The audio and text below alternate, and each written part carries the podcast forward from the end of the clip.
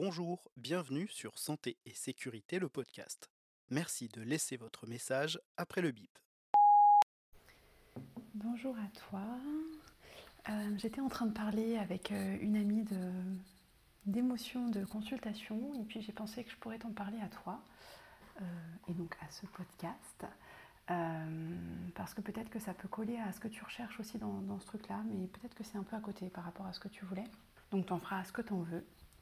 Euh, mais je voulais te parler du fait que euh, j'étais en train de réfléchir. Là, on, a avec mon, collègue euh, des patients en commun, une patientèle commune, et puis des patients qui, qui, ne, qui ne passent pas entre lui et moi en termes de, de, de consultation. On est chacun médecin traitant d'une partie d'entre eux. Et, et, je me suis rendu compte là, j'ai une patiente enceinte que je suis, euh, qui a une autre enfant, euh, que je suis conjointement avec lui, mais dont officiellement je suis le médecin traitant, euh, qui vient d'accoucher et qui a demandé spécifiquement à ce que ce soit lui qui la suive et qui suive son bébé, et donc pas moi. je me suis rendu compte que là, tout de suite, ça me blessait énormément. ça me remet beaucoup en question dans ma pratique à me demander bah, ce que j'ai fait de mal, ce qui fait que ce bébé, euh, bah, je ne le connaîtrai pas, euh, sauf dans des consultations d'urgence, euh, à défaut du médecin traitant souhaité pour cet enfant, alors que, alors que c'est moi qui ai été présente avant, en tout cas a priori. Et, euh, et c'est vrai qu'on en parlait avec mon collègue, il m'expliquait que lui aussi, ça l'avait beaucoup blessé quand une partie de ses patients, sans qu'ils comprennent, avait souhaité être suivi par moi plutôt que par lui, même si c'était un petit peu le deal, étant sa, sa collaboratrice au début. Et, et c'est vrai que ça questionne beaucoup sur le lien qu'on qu met et la part de nous-mêmes qu'on met dans, dans, la relation de soins. Euh, parce que euh, indirectement, on attend quelque chose des gens, euh, au-delà du respect des règles de fonctionnement, d'essayer d'être à l'heure, de ramener des papiers, etc. Il y a ce côté, on a donné beaucoup. je suis le genre de médecin, je crois, qui donne beaucoup à ses patients. Et là, ma première réaction en sachant ça, c'est je veux plus la voir en quelque sorte, alors qu'en fait, euh, c'est juste la, réaction immédiate, c'est-à-dire que euh, j'ai été blessée, euh, elle veut plus être suivie par moi, bah, très bien, quoi, qu'elle qu soit suivie ailleurs. Il n'y a aucun souci par rapport à ça. Et c'est surtout, en fait, je veux plus la voir dans un contexte de demande d'urgence.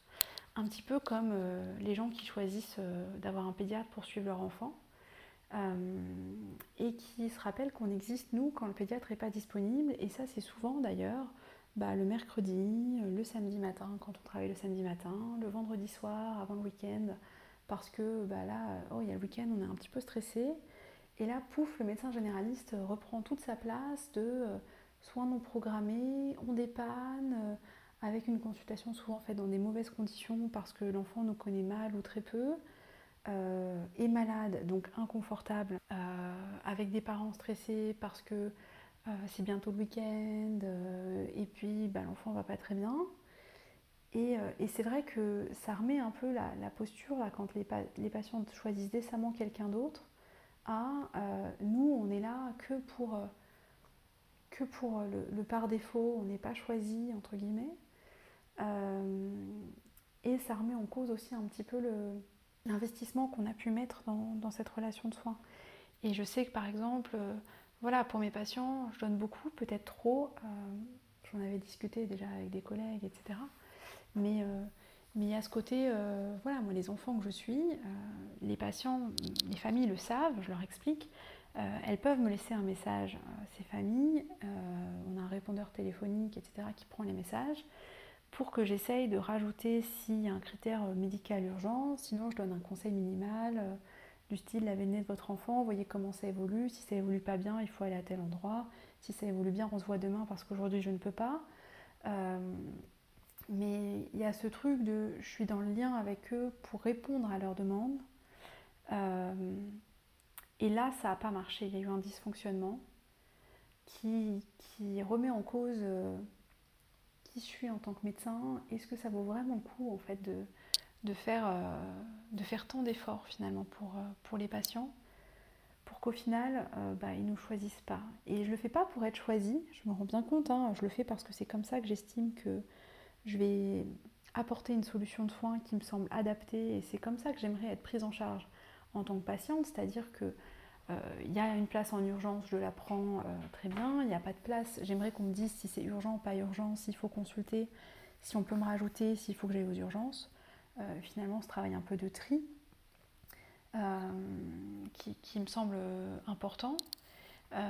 J'ai apprécié, moi, quand mon médecin traitant m'avait rajouté pour une urgence médicale quand j'en avais eu besoin euh, à une heure qui n'était pas forcément toujours pratique, alors que lui, il avait fini ses consultations, il m'avait rajouté parce qu'il savait qu'il y avait une vraie urgence. Euh, et, c'est vrai que je fais ça pour certaines familles, euh, les familles que je suis en gros, dont je suis les bébés depuis la naissance globalement pour faire simple, et puis celles qui arrivent en, en cours de route où je suis un peu toute la famille, etc. Mais il y a un peu moins de degré d'urgence en général quand l'enfant a 8 ans par rapport à quand il a 3 mois. Et ça fait deux fois, une fois quand j'étais en arrêt maladie et une fois là aujourd'hui, que ça me revient un peu en pleine face sur des familles à qui j'ai fait l'effort en fait de, bousculer un peu mon planning euh, pour elles. Euh, la première, elle avait raconté à mon interne euh, que, que je faisais rien pour elle en consultation parce qu'en fait ça voulait juste dire je mets pas d'antibiotiques, je mets pas de médicaments spécifiques pour guérir son enfant de sa rhinopharyngite virale persistante. et donc c'est pas suffisant, malgré le fait qu'en fait en consulte on essaye d'expliquer, réexpliquer, que le rhume guérit seul, qu'il n'y a rien de plus à faire.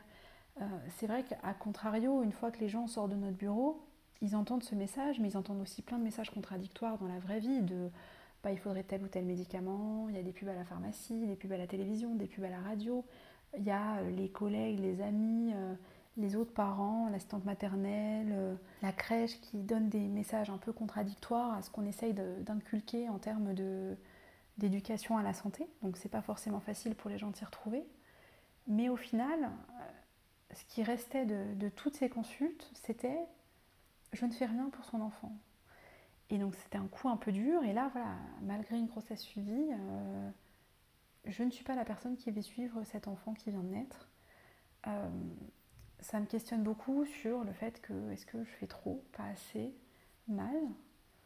Euh, Est-ce que ça fait sens? Après, c'est vrai qu'en en, discutant avec mon ami, je me disais que d'autres, euh, familles euh, avaient choisi hein, d'être avec moi, avaient conseillé même à leurs proches d'être avec moi. j'ai volonté de me former un peu plus en pédiatrie parce que maintenant que ma patientèle est très, très pédiatrique, je crois qu'il y a des choses qu'il faut que je mette à jour, même si j'ai fini mes études récemment pour aussi avoir euh, de la subtilité dans la pathologie pédiatrique que j'ai pas forcément eu euh, lorsque j'étais interne ou externe, et euh, pouvoir être plus affirmée dans, mes prises de position sur tel ou tel traitement c'est dangereux, tel ou tel traitement c'est pas adapté, il faudrait tel ou tel traitement, c'est urgent. J'aimerais pouvoir, moi, avoir ce bagage qui me permette d'être d'être un peu plus certaine de ce que je raconte et éviter un peu toutes les dérives qu'il peut y avoir autour des familles et de la parentalité euh, sur des syndromes inventés, fictifs, qui, traînent beaucoup sur les réseaux sociaux et qui inquiètent énormément de parents.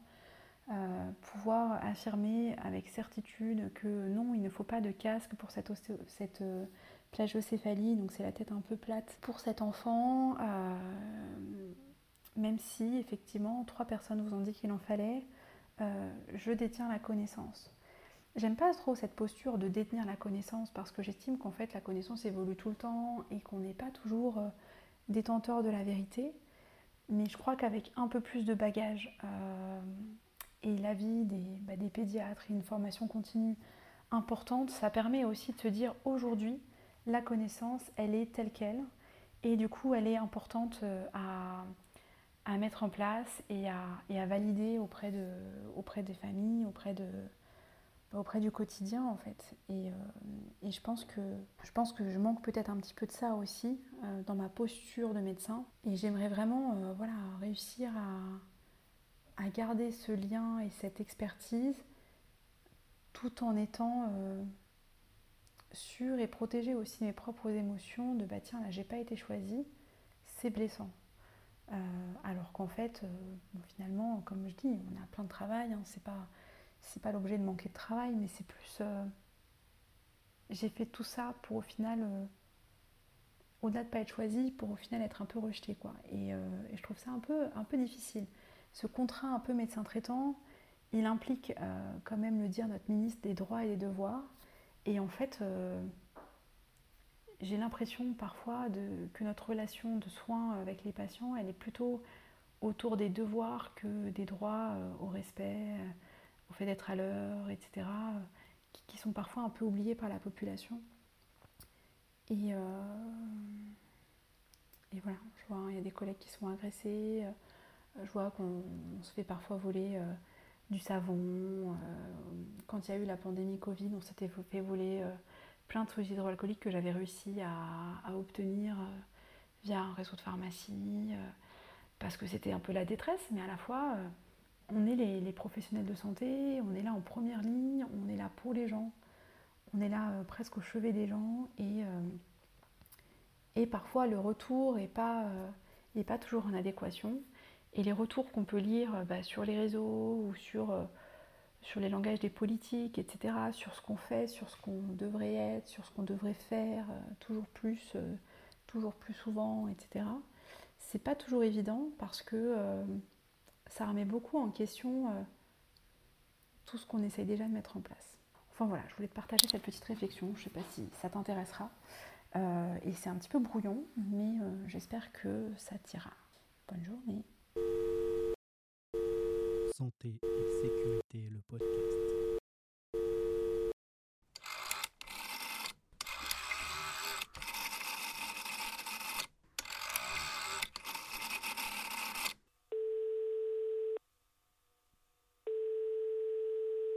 Bonjour, bienvenue sur Santé et Sécurité, le podcast. Merci de laisser votre message après le bip. Je complète juste quand même, parce que là, ça me. Euh, j'ai conscience que les patients ne nous doivent euh, rien, euh, que ça reste des relations humaines et que forcément il y aura des moments où ce sera un petit peu blessant. Là, je te parle de deux situations, donc sur toute une carrière, même si elle n'est pas très longue, c'est pas non plus, voilà, on se sent pas blessé en permanence. Ça remet surtout en, cause, voilà, toute l'implication que nous on y met pour, pour, voir finalement le, résultat plus que euh, tiens les patients devraient être euh, euh, liés à leur médecin, reconnaissants ou je ne sais quoi. Non, je pense qu'au contraire, ils n'ont rien du tout à voir avec nous et que c'est à nous de remettre en question ce qu'on fait, ce qu'on en a, où est-ce qu'on va. Et peut-être que là, en fait, la vraie question, c'est est-ce que c'est pas à moi de, ralentir, de réduire les rajouts de personnes et, s'il n'y a pas de place, s'il n'y a pas de place, et de, de, garder mon affect en fait. Euh, et, ma deuxième euh, question tout de même, c'est que euh, on nous parle souvent du fait que bah, nos émotions professionnellement, on devrait un petit peu les garder pour nous. Puisque finalement là c'est qu'une histoire un petit peu d'émotion et d'ego qui m'a un petit peu blessée dans, cette histoire. Mais voilà, il faudrait qu'on mette nos, nos égos et nos émotions un petit peu de côté. Et pour autant, eh bien, il y aurait ce, ce côté, il ne faudrait pas non plus que le médecin soit trop froid, qu'il puisse être empathique, euh, ne pas être une machine, mais à côté de ça, pas disposer d'émotions personnelles et de, de, questionnements sur, euh, sur qui il est, euh, quelle est la relation humaine qu'il a avec la personne en face de lui. Et du coup, c'est très très complexe, je trouve, parce qu'il faut trouver le juste milieu qui ne nous épuise pas, qui nous satisfasse aussi humainement, puisqu'on fait un métier de soin, et pour autant qui réussisse à ne pas trop nous blesser, et je pense que finalement, c'est comme dans toute relation d'amitié, d'amour euh, ou de travail. Euh, il y a des moments où forcément ça ne marchera pas, euh, quelle qu'en soit la raison. Peut-être qu'un jour j'ai été trop ci ou trop ça, ou pas assez ci ou pas assez ça, ou peut-être qu'il n'y a même pas d'explication. Peut-être que c'est un problème purement organisationnel, peut-être que voilà, c'est juste comme ça. Néanmoins, il faut réussir à vivre avec, à avancer. Et là, je t'en parle très à chaud, donc je suis, un peu dans l'émotion, mais en vrai, euh, demain, euh, ce sera derrière moi. C'est-à-dire que voilà, il n'y a pas de souci par rapport à ça. Je, je, vis très bien, hein, c'est très émotionnel. Mais c'est vrai que les propos pourraient être un petit peu détournés ou modifiés, alors qu'en fait, il n'y a rien de très, euh, très grave dans tout ça. mais voilà, on est là, ça nous affecte quand nos patients décèdent, ça nous affecte quand on a potentiellement fait une erreur médicale, ça nous affecte quand ils décident de changer de médecin traitant, pas seulement pour un déménagement, euh, ça nous affecte quand on se rend compte qu'ils ont été hospitalisés euh, et qu'il bah, y a eu quelque chose de grave, on se dit ah oui quand même, euh, voilà, ça nous affecte quand leurs proches décèdent, ça nous affecte parce qu'en fait, on, crée du lien sur la, sur la durée et que bah, ce lien, forcément, il amène à connaître une bonne partie de leur vie, à être dans l'empathie. Et, et, les moments de rupture, quels qu'ils soient, peuvent être, peuvent être difficiles à vivre. Santé et Sécurité, le podcast.